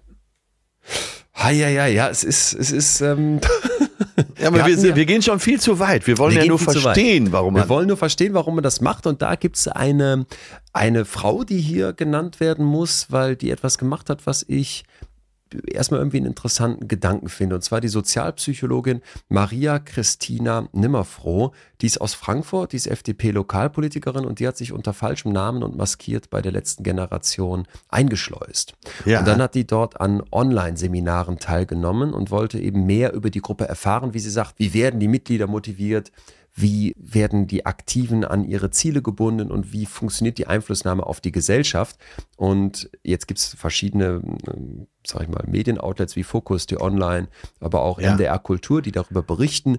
Und wenn man sich das mal so zusammengefasst anguckt, dann fallen da solche Worte oder Überschriften wie Gehirnwäsche. Psychologin berichtet von Gehirnwäsche bei Klimaklebern. Ja, ja. Und ähm, ihre Idee war, diese Bewegung im Kern zu verstehen. So, und dafür will sie halt eben dieses Innenleben verstehen. Und sie sagt jetzt, Zitat, man muss sich das Innenleben anschauen, denn für die Handlungen der letzten Generation sind ganz andere Voraussetzungen notwendig als das bloße Commitment einer Naturschutzorganisation anzugehören. Das finde ich einen ganz interessanten Punkt, weil das, was hier erwartet wird oder was hier Teil des Protests ist, Lars hat uns das beschrieben, sich da auf dieser Straße festzukleben, macht ihm ja auch scheinbar richtig, richtig Angst. Und ja. die Auswertung, die sie jetzt dort vornimmt, natürlich als Einzelperson und jetzt nicht nach irgendwelchen wissenschaftlichen Standards, das ist hoffentlich klar, ist äh, dann führt dann zu folgendem Fazit in der Berichterstattung: Die Gruppe sei straff und professionell organisiert. Die das, äh, Nachwuchs, das berichten alle. Ja. Das berichten alle. Die Nachwuchsrekrutierung äh, läuft auf Hochtouren. In sogenannten Protesttrainings werden die Klimaaktivisten dann auf ihre Aktionen vorbereitet. Es gibt dann wohl mittlerweile bundesweit Vorträge und Schulungen, wo es auch richtige Verhaltenstipps und Tricks gibt's für Gerichtprozesse, für bessere Manipulation von Presse und Autofahrern, so steht das hier, wie man so eine Klebeblockade organisiert. Und ja, im Prinzip sagt sie am Ende, dass immer wieder darauf gepocht wird, dass maximale mediale Aufmerksamkeit erlangt werden soll, und die Aktivisten dazu aufgefordert werden, Straftaten zu begehen. Wir dürfen kurz dazu sagen, dass wir die Psychologin angefragt haben, ob sie hier uns davon erzählen möchte und leider eine Absage bekommen haben. Nehmen wir gerne so hin. Ich fand interessant, dass sie noch weiter beschreibt, dass ähm, neue Aktive mindestens einmal mitmachen sollen, wenn so eine Straße blockiert wird und auch die Konsequenzen ja. dafür selber tragen sollen, sodass man so ein bisschen dieses Commitment richtig zeigt. Und ich habe mich jetzt so gefragt, dieses also stellen wir uns vor, du kommst in so, einen, in so einen Workshop rein und dann wird dir das alles erklärt und man versucht sich da vielleicht auch zu, zu motivieren und nutzt vielleicht auch bestimmte Techniken ne, und, und Schulungen und Ausbildung. Könnte das bei dir funktionieren? Also glaubst du, du wärst jemand, der für sowas. In jungen Jahren, äh, ja, ah, okay. muss ich, muss ich bejahen. Mhm. Das habe ich mich eben gefragt. Joschka Fischer ist für mich so ein Beispiel. Äh, am Anfang, glaube ich, deutlich radikaler als später, als er dann ja, bei ja. BMW, glaube ich, im Aufsichtsrat mit saß. Mhm. Ist, das, ist das nicht so ein Phänomen, dass man in jungen Jahren, wie du es nennst, so ja, rebellischer, vielleicht auch radikaler ja, ist und das später radikaler ist? Radikaler. Radikaler, ja. Ich glaube, ähm, wie gesagt, mit Betonung auf Glaube, nicht Wissen, dass man im Laufe des Lebens äh, realer und mhm. realistischer wird in der mhm. Einschätzung. Also Olaf Scholz hat ja dann auch gesagt, dass er, äh, dass diese Aktionen äh, nicht weiterhelfen, so der Kanzler. Jetzt kann man direkt sagen, na ja, komm, was soll er sonst sagen? Aber da ist ja ein bisschen was dran. Ich habe das ja im Gespräch mit Lars auch angesprochen, dass, dass ich auf Effektivität bedacht bin. Und wenn ich, du hast mich jetzt ganz klar gefragt, ob es in jungen Jahren bei mir anders war, mit Sicherheit. Und jetzt denke ich schon öfter mal äh, über effektive Lösungen nach, egal welches Problem gerade ansteht. Mhm. Und das ist ja auch das, was du mich manchmal fragst, äh, so in dem Bereich, in dem ich mich auskenne, Tournee, Bühne und so weiter. Äh, wie schätzt du das ein? Und dann glaube ich, dass ich immer relativ realistisch antworte. Mhm. Mhm. Ja ja, also das muss nicht bei allen so sein, aber von der Tendenz her würde ich das schon so sehen. Äh, es gibt eine Regelung für den Gazastreifen, wenn der äh, mal wieder abgeriegelt wird, dass äh, dann viele Palästinenser, junge Palästinenser nicht nach Israel rein dürfen. Und da gibt es eine Altersgrenze. Ich weiß gar nicht, wo die aktuell liegt, sonst lag sie immer so Mitte 50, 60. Äh, also Männer in dem Alter durften dann rüber, weil man äh, von denen tendenziell annimmt, dass sie keine Dummheiten mehr begehen oder keine radikalen Aktionen. Ah, okay. Ja. Ja, okay, interessant. Und ja. vielleicht ist es tatsächlich so, dass man mit dem Alter äh, die Ziele gar nicht so sehr aus den Augen verliert, sondern eher darüber nachdenkt, wie kann ich effektiver werden? Wie kann ich wirklich mhm. was erreichen? Ich will dir noch ein Beispiel geben und das soll uns allen auch nochmal zu denken geben. Und zwar äh, Sir Bob Geldorf, äh, später erst zum Sir, also das Bob Geldorf, der hat äh, Live Aid damals organisiert. Ja. So, und da ging es um die Flüchtlinge aus Darfur und den Konflikt äh, in Darfur, im Sudan. Was damals nicht wirklich gelöst wurde und jetzt wieder zu Konflikten geführt hat.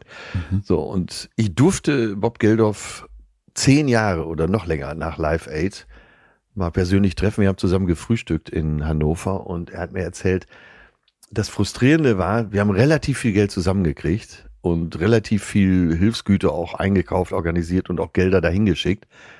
Und unterm Strich hat das zu mehr Toten geführt, als wenn er alles weggelassen hätte. Weil vor Ort äh, die Gelder natürlich auch äh, so örtliche äh, Warlords, Okay. bei Warlords Ja. ankamen.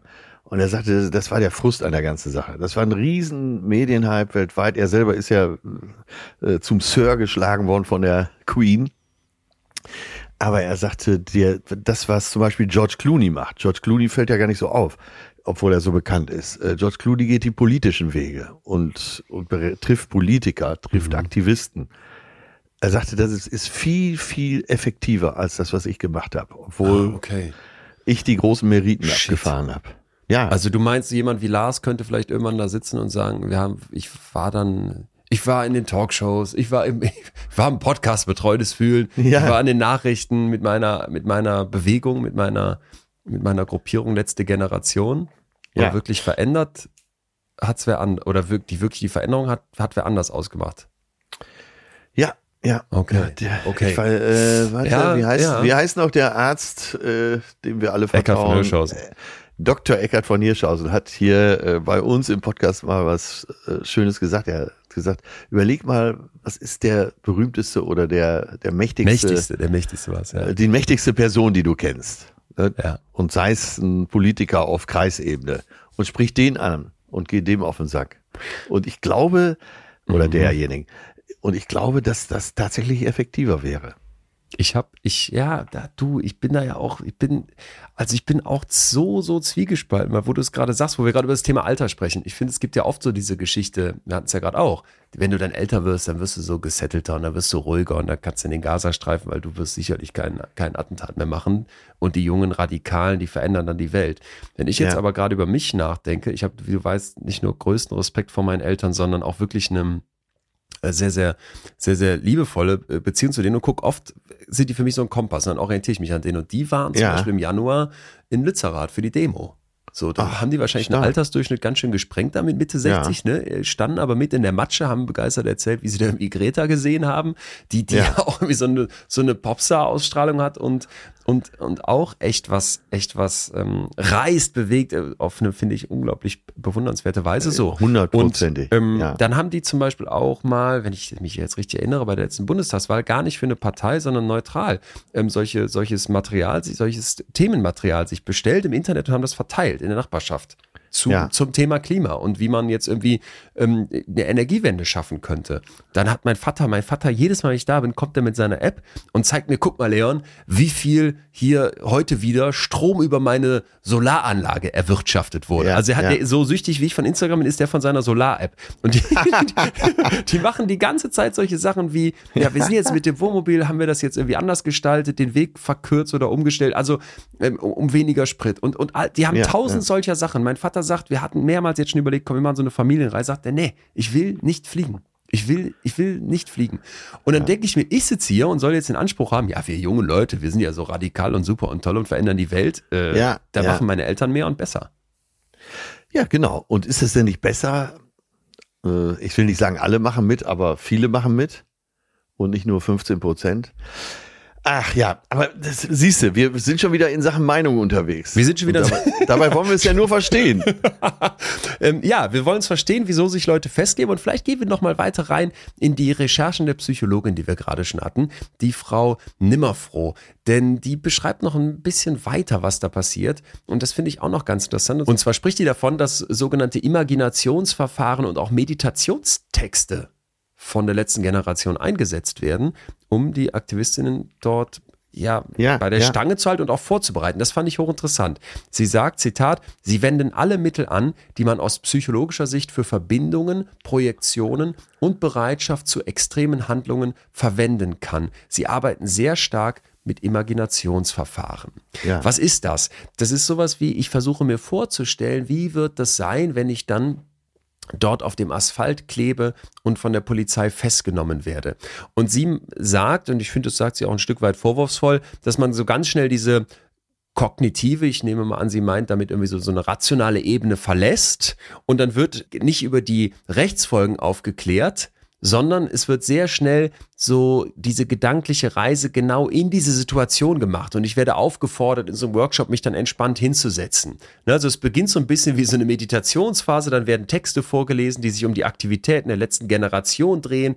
Man kann sich dann quasi vorstellen, wie man da sitzt mit dem Banner in der Hand, wie man in Kontakt tritt mit seinem Partner oder seiner Partnerin. Dann dieser Moment, wie man den Asphalt so richtig unter sich spürt und soll sich da richtig hineinversetzen, wenn dann diese hupenden Autos da sind, bis zum Eintreffen der Polizei, bis hin zu der Situation, in der man dann alleine in der Zelle sitzt. So, nachdem man diese Imagination durchgemacht hat, wird in Kleingruppen besprochen, wie, wie war das für dich? Wie hat sich das angefühlt? Und man wird gefragt, ja, was ist mit deinen Ängsten? Was fehlt dir noch? So, also da könnte man ja schon den Eindruck bekommen, okay, pass mal auf, wir werden gezielt Mechanismen eingesetzt aus der Psychologie, die sind allgemein bekannt, die könnten auch andere Gruppen nutzen, die dazu führen, ey, ich hole dich hier rein oder ich, mhm. ich bringe mhm. dich dazu, da mitzumachen. Ist das tatsächlich Gehirnwäsche? Gehirnwäsche bei den Klimaklebern, ist das eine Überschrift, mit der Lars gut klarkommt?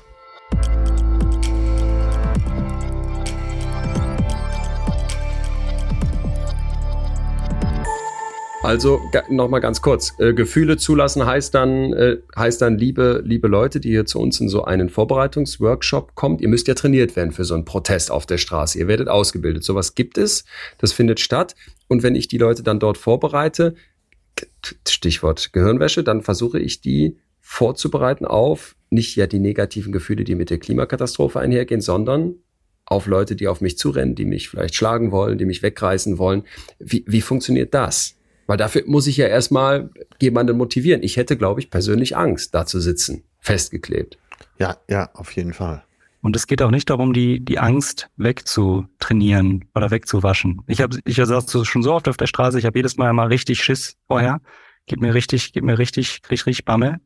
Ähm, es geht darum, eine, eine Haltung einzunehmen und die einzuüben und auch zu verstehen, woher kommt diese Haltung, dass wir eben diesen Menschen da gewaltfrei und respektvoll begegnen dass wir versuchen, uns empathisch in die einzufühlen und dass wir gleichzeitig trotzdem entschlossen diesen Protest machen, weil, weil es eben wichtig ist. Und da kommt dann wieder schon auch der Hintergrund rein. Warum machen wir diesen Protest? Wir können das nicht unabhängig davon betrachten, dass wir eben diese Katastrophe haben, vor der wir stehen und dann auch natürlich einzuüben, dass kein Leib und Leben gefährdet wird und da auch zu gucken, ähm, ja, wie gehe ich mit den, wie gehe ich mit den Leuten um, dass es müssen, möglichst deeskalierend ist, ne, dass ich dann nicht, äh, wenn die dann sagen, ja, ihr seid blöd, dann zu rufen, ja, du bist auch blöd, sondern halt zu gucken, das auszuhalten, das aufzunehmen mit einem Verständnis dafür, dass man die Leute da gerade verärgert und in eine sehr unangenehme Situation versetzt. Die neuen Aktiven, so beschreibt sie das bei euch, die müssen sich mindestens einmal auf einer Straße festlegen, eine Straße blockieren und dann vor allem die Konsequenzen dafür selber tragen.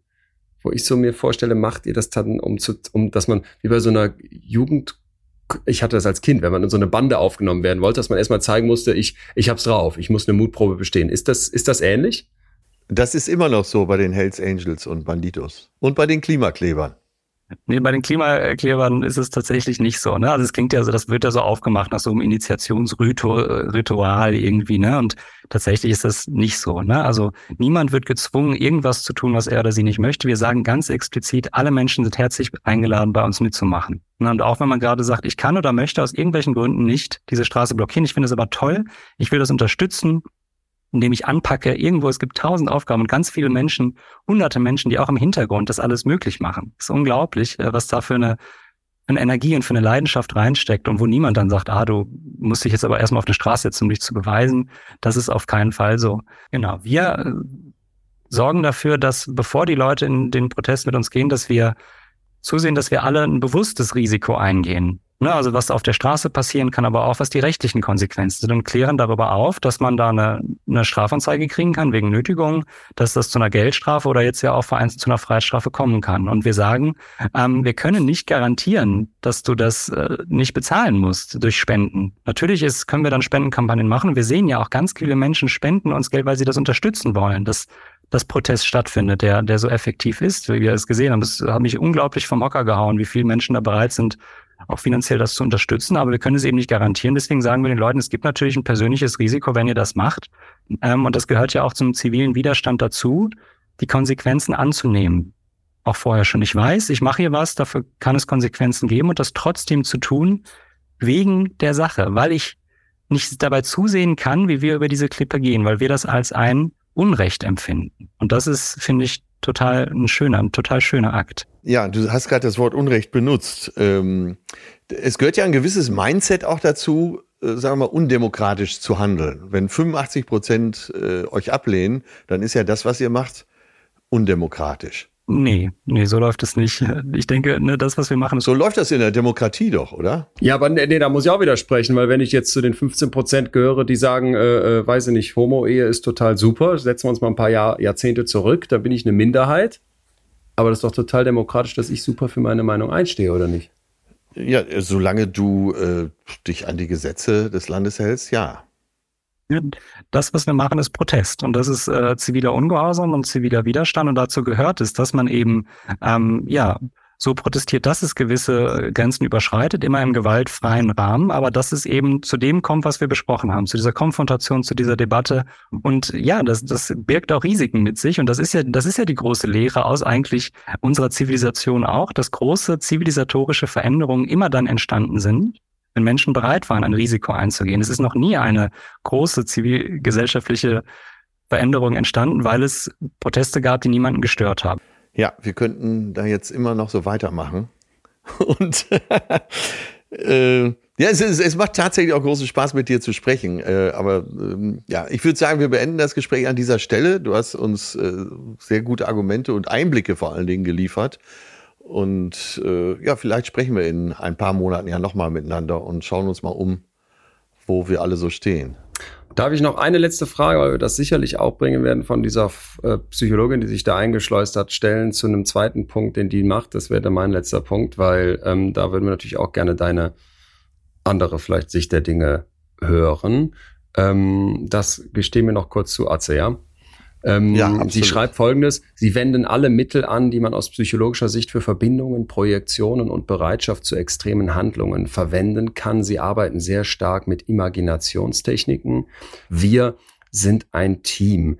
So ein bisschen der Claim, ich muss es ja schaffen, dass Leute bereit sind, hier Dinge zu tun, die verboten sind, die gefährlich sind, die selbst dir nach all diesen Jahren noch Angst machen. Wenn du diese Techniken so hörst, welche davon beschreiben die Lage aus deiner Sicht richtig und wo würdest du sagen, sehe ich ganz anders? Ja, ich finde, das ist eigentlich eine ganz gute Beschreibung von dem, was wir da gemeinsam machen. Natürlich immer mit diesem Anklang, man muss dann irgendwas machen und ne, wie so, das ist dann dieses ja Sektenähnliche, was da so beschworen wird, sonst wird man sofort da äh, rausgescheucht oder so. Ne? Also natürlich, wir bereiten uns gut vor und in dem Wissen, also dazu, ne, dass es unangenehm ist und Angst macht, aus der Reihe zu tanzen. Das ist ja im Prinzip so das ein bisschen, wie man das beschreiben kann. Und natürlich ist das nicht einfach oft und aber gleichzeitig sehen wir, das ist ein, der richtige Weg zu gehen und bereiten uns dann gemeinsam darauf vor als als Protestgemeinschaft. Ich finde, das ist was total Schönes und äh, äh, ja, sehe das gar nicht sehe das gar nicht äh, schlimm, sowas zu machen, sondern das ist doch total schön, wenn sich Gemeinschaften bilden. Das gibt's ja auch ne, in, in Vereinen, da hat man doch auch eine Gemeinschaft und man stimmt sich ein auf das, ne, kenne ich nur aus der Fußball-Kreisliga, ist doch was total Schönes. Da gibt's ja überhaupt nichts gegen zu sagen, auch eine Gemeinschaft zu leben und äh, da sich gegenseitig zu bestärken, in dem und das gemeinsam zu machen, was man für richtig und wichtig hält. Das könnte allerdings auch so wörtlich von jemandem, von einem Werber von Scientology stammen. 100 Prozent, natürlich. Der Inhalt, das ist immer wichtig. Der Inhalt ist nicht egal. Das ist immer das ja, Wichtige. Der Inhalt ja. ist nicht das. das, das, das, werden wir, das werden wir in unsere Zitateliste aufnehmen und danken ja, dir ganz herzlich. Sehr gerne, sehr gerne.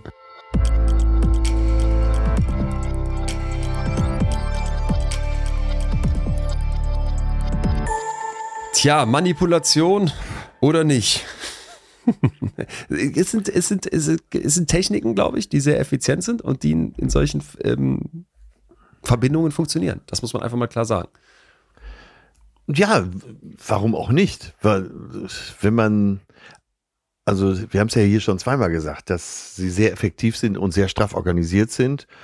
Und äh, wenn sie sich auch den großen Konzernen gegenüber sehen, sich selber so zu organisieren, ist ja nicht mehr als recht und billig und schlau. Also, Zweifel auch sehr schlau. Ja, und das Vielleicht, ist ja tatsächlich auch eine Sache, die einen beeindruckt, oder? Ja. Ja, ja, ähm, Als Ja. Psychologe ist man natürlich immer zwiegespalten, weil man schon weiß, es gibt viele, viele solcher Techniken, es gibt viele solcher Möglichkeiten. Man weiß um deren bra- brachiale Macht, wie gut die funktionieren. Und das, was du eben gesagt hattest, ja, ist, äh, das, das halt bei mir gerade noch so nach, dass man sich dann fragt, passt das hier? Ist das legitim, sowas einzusetzen für so ein für so einen Zweck und ja, hm.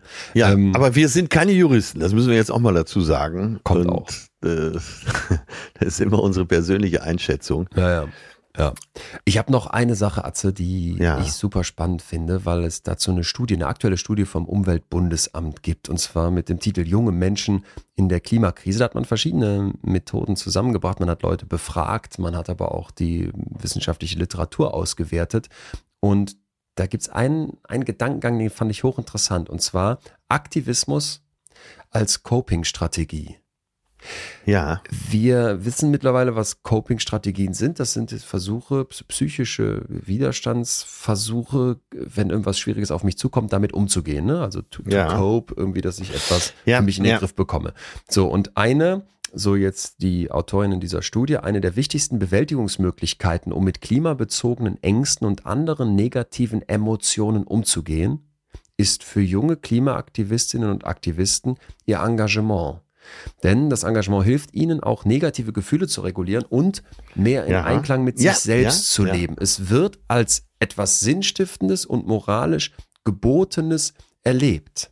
Ja. So, das finde ich einen sehr, sehr spannenden Punkt. Ne? Es geht noch weiter, denn daneben enthält das Engagement viele Aspekte, die von den Aktivistinnen und Aktivisten als bereichernd erlebt werden und zu einem Empowerment in psychologischer und politischer Hinsicht führen. Das ist so, jetzt haben die Unterpunkte aufgegeben. Einmal Sinngebung und moralischer Anspruch. Ja, Ne? ja. Also so dieser Aspekt, ja, ich habe ich hab hier den Eindruck, dass das, was ich hier mache, Sinn hat und dass das einer Moral entspricht. Gemeinschaft mit Gleichgesinnten. Ich glaube, das können wir uns auch gut vorstellen, dass du in so einer Gruppe, vor allem wenn das eine Gruppe ist, die auch so sehr angefeindet wird, das haben wir ja, Ja. schon oft erklärt, dass es diesen In-Group und Out-Group-Bias gibt. Wenn es eine sehr, sehr starke Out-Group gibt, die, die anderen, und die finden uns auch noch besonders doof, dass das die In-Group besonders stark zusammenschweißt, das ist Unbenommen. vorstellbar Unbenommen. unbenommen.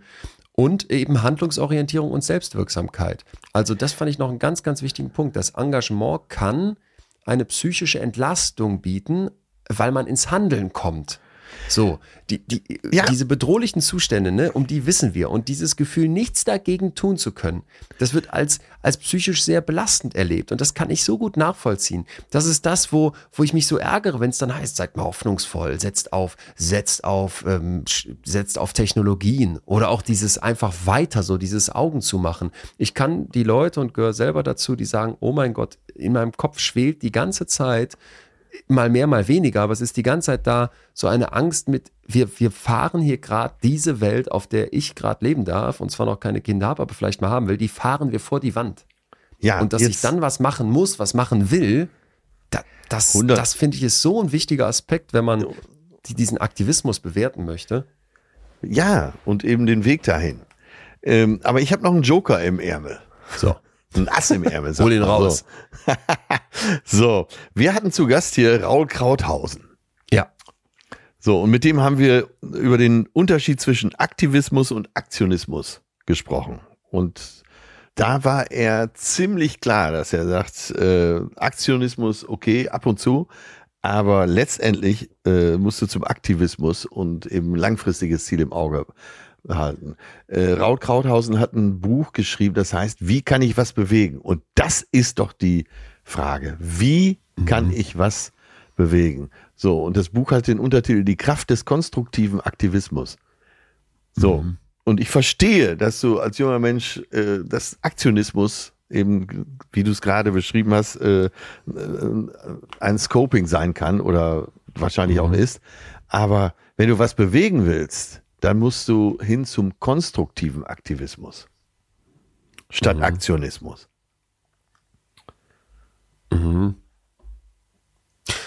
Boah, ja. Ja, und dazu Joker, Joker passt ganz gut, weil das hier ist nochmal ein Stein im Wasser in meinem Ja. Kopf. Ich merke, ich, ich will mir nicht vorwerfen lassen, das noch nicht zu Ende gedacht zu haben, aber ich merke halt so, wenn ich mich damit auseinandersetze, wenn ich einem Lars zuhöre, wenn Ja. ich mir aber auch Ja, vorstelle, ja. wie, wie, wie diese Organisation arbeitet und was die, was die Psychologin, die sich dort eingeschleust hat, beschreibt, wa- was du jetzt nochmal mitgegeben hast.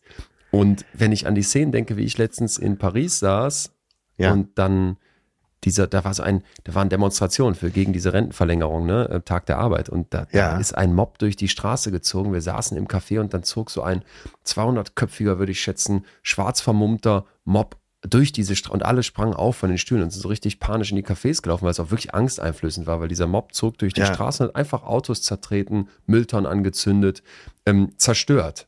Und dann, Toll. als die weg, ja genau, toll. Und als die dann Polizei ankam, zersträubten die sich so und dann saßen wir dann wieder draußen in dem Café. Ein paar Minuten später, die ganzen Kaffeebetreiber mussten auf die Straße den Müll und das Brennen und, und die Mülltonnen wieder hinstellen, alles aufräumen, sortieren. Denen wurden zum Teil Stühle in ihre Fassaden geschmissen.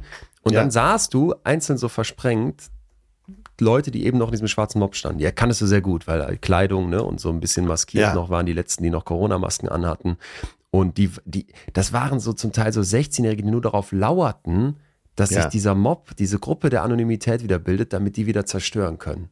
Ja. Und da dachte ich, dieses Ziel, sich gegen, sich für die Ja. Arbeitnehmerrechte einzusetzen und, und gegen so eine Rentenreform zu protestieren, das kann doch erstmal total positiv, kann doch erstmal was total nachvollziehbares und Positives sein. Aber das, was da ablief, das war einfach nur Scheiße. Und ja, jetzt, boah, Wa- Was war denn wohl deren Antrieb? Was war, was, das, deren Antrieb so von außen betrachtet war wirklich mein Eindruck, wir wollen hier einfach nur Scheiße machen. Das kann jetzt auch völlig, völlig falsches Spießertum in meinem Kopf sein, weil vielleicht ist das eine hoffnungslose Jugend, die sagt, ey, so asozial Scheiße, wie das hier mit den Arbeitsbedingungen läuft und wie wir ausgebeutet werden und wie man immer mehr in dieser Gesellschaft das Gefühl bekommt, mit 2000 Euro im Monat kannst du hier in Paris nicht mal mehr ansatzweise leben. Ihr wollt von uns ein Praktikum nach dem nächsten. Ihr lacht uns aus, wenn wir eine Vier-Tage-Woche fordern und gleichzeitig sind die Burnout-Raten Burnout-Raten auf Rekordniveau. Das wären ja auch alles mögliche Gedanken. Und dass das dann in so eine Wut überschlägt. Mein Eindruck war nur von außen, da ist ein zerstörerischer Krawall-Tourismus. Ja, die haben da ja. jetzt Bock drauf. Keine Ahnung, wer jetzt recht hat. Aber ich merke halt für mich, deswegen erzähle ich es gerade noch, dass, dass, dass für mich dieses, ich hab's, ich hab's noch nicht zu Ende, das Thema. Ich, kann- ich kann dir jetzt nicht sagen, nö, ich finde das, ich finde das völlig falsch, sich da auf der Straße festzukleben. Und ich habe ich hab auch Schwierigkeiten damit jetzt zu sagen, ja, das- Ziel ist richtig, aber der Weg dahin ist falsch, weil ich einfach für mich merke, die Klimakatastrophe stellt so eine Menschheit, Mensch, menschlich, so eine Bedrohung für die Menschheit dar, so eine Bedrohung für uns. Und der Mensch ist so träge und wir machen einfach so weiter. Und ich habe die Momente erlebt, ausgelöst durch diese Akti Aktivism, Akt, Aktionismus oder Aktivismus, wo es mir kalt den Rücken runterlief und wo ich dachte, das stößt in mir was an. Aber ich tue mich auch schwer und ich klebe kleb mich ja auch nicht auf die Straße, jetzt zu sagen, jo, das ist super.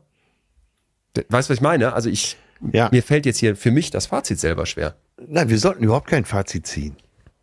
Das ist es, glaube ich, was wir nicht äh, machen dürfen. Wir können hier heute nur äh, ja, Impulse geben, aber wir dürfen kein Fazit ziehen.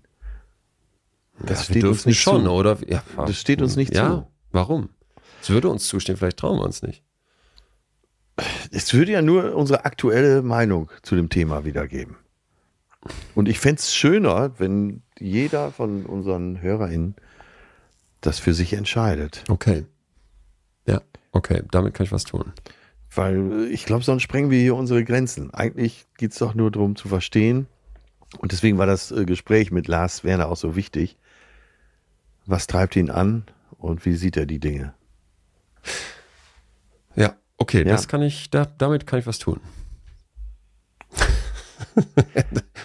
Trotzdem Ja. sitzt man da und denkt, boah. Ja, es- natürlich. Ja, es ist, boah, Ähm, ja, ja, ne- ja, ja. Ja, wenn es ein Buch wäre, würden wir es wahrscheinlich Denkschrift nennen. Oh, das, ja, das klingt sehr, das klingt, das klingt sehr intellektuell. Boah, ja, also für mich klingt das so ein bisschen jetzt nach intellektueller Katzenklappe, aber äh, die ist ja auch mal, manchmal notwendig. Ne? Das Wort eigentlich schießt mir immer durch die Hirnrinde seit zehn Minuten. Mhm. Und äh, eigentlich ist so der Türsteher zwischen Wunsch und Wirklichkeit in meinen Augen. Und deswegen sträube ich mich dagegen, hier ein Fazit zu ziehen. Dann lassen wir das so stehen, mein lieber Atze. Ja. Wir hoffen, dass es trotzdem vielen so ging wie uns hier beim Zuhören, dass wir ja, dass man vielleicht merkt, man ist da mit seinem, mit seinem, mit seinem Urteil noch nicht am Ende oder vielleicht ist man Ja. schon am Ende und, und denkt jetzt dann doch nochmal irgendwie anders drüber nach oder kann die andere Seite nochmal besser verstehen, wo auch immer man steht. Und für mich einfach sehr, sehr spannend, da selbst zu reflektieren, sich selber zu beobachten und ähm, Ich finde nicht, dass wir unsere Fronten verhärten lassen sollten. Lass uns geistig in Bewegung bleiben, gerade bei diesem Thema. und mindestens so fit wie Herbert Grönemeyer mit Mitte 60. Und dann würde ich dir noch ein finales Was ist los? Das ist Was ist los? entgegenschmettern wollen, Atze, und sage, ähm, heute keine anderthalbstündige Zugabe. Folge ist lang geworden, aber ist ja auch ein wichtig, wichtiges, großes Thema. Ihr Lieben, wenn ihr da draußen ja. ähm, uns mal eure Meinung mitteilen wollt, und da würden wir uns ja total freuen, vielleicht auch die Vielfalt hier mal zu sehen in unserer kleinen Hörerschaft, schickt uns auch eine Mail, post.leonwinscheid.de und ansonsten wisst ihr, gibt es unsere kleine Instagram-Seite, lesen wir die Nachrichten auch mit größter Freude. Betreutes Fühlen erreicht uns ebenfalls. Ähm, abgesehen davon würde ich sagen, Atze, sind wir jetzt hier durch? Ich gehe mein Spikeball ölen und würde dann auf der Promenade in Münster jetzt noch ein paar Partien zocken? Ja, ich würde mal sagen, für mich bist du ein Sonnenschein. Du hast jeden Raum mit Sonne geflutet, jeden Verdruss ins Gegenteil vergehrt. rheinländisch nobel. Sag's mal, sag's mal mit, sag's mal mit, du kannst ihn doch, kannst ihn doch bestimmt gut nachmachen. Also so gut wie am Anfang. Du hast jeden Raum mit Sonne geflutet. Hast jeden Verdruss ins Gegenteil verkehrt. Rheinländisch Nobel. er kam auf die Bühne und gesagt, ja, ja, ja, ja, ja. Der hatte, der hatte auch neue Sounds drauf. Also der hat ja auch so typische Sounds, die so ein, die so ein, die so ein Mensch so machen kann. Und der hatte, also dieser Spaß, ey, den werde ich nicht vergessen. Und der hat mich richtig angesteckt. Dann, ähm, ja, mein lieber Atze, steige ich jetzt gleich auch, das ist tatsächlich die wahre Geschichte, ins Auto und werde nach, wir werden, wir fahren nach ähm, Essen in das alte Kino, Lichtburg ja, ja. Die nächste ja. Show und dann geht's weiter mit der nächsten Show und ich freue mich so sehr darauf und äh, ja, hoffe, dass sie nicht ausfällt wegen, wegen Klimaklebern und sag trotzdem, ich könnte es ja andererseits nachvollziehen, wenn ich dann, nachvollziehen, wenn ich da im Stau sitze. Äh, who knows? Tschüss, mein Lieber. Ja, viel Spaß heute Abend und Küsse, äh, Küsse. Ja. Flute den Raum mit Sonne. Äh, absolut. Das war Betreutes Fühlen der Podcast mit Atze Schröder und Leon Winscheid. Jetzt abonnieren auf Spotify, Deezer, iTunes und überall, wo es Podcasts gibt.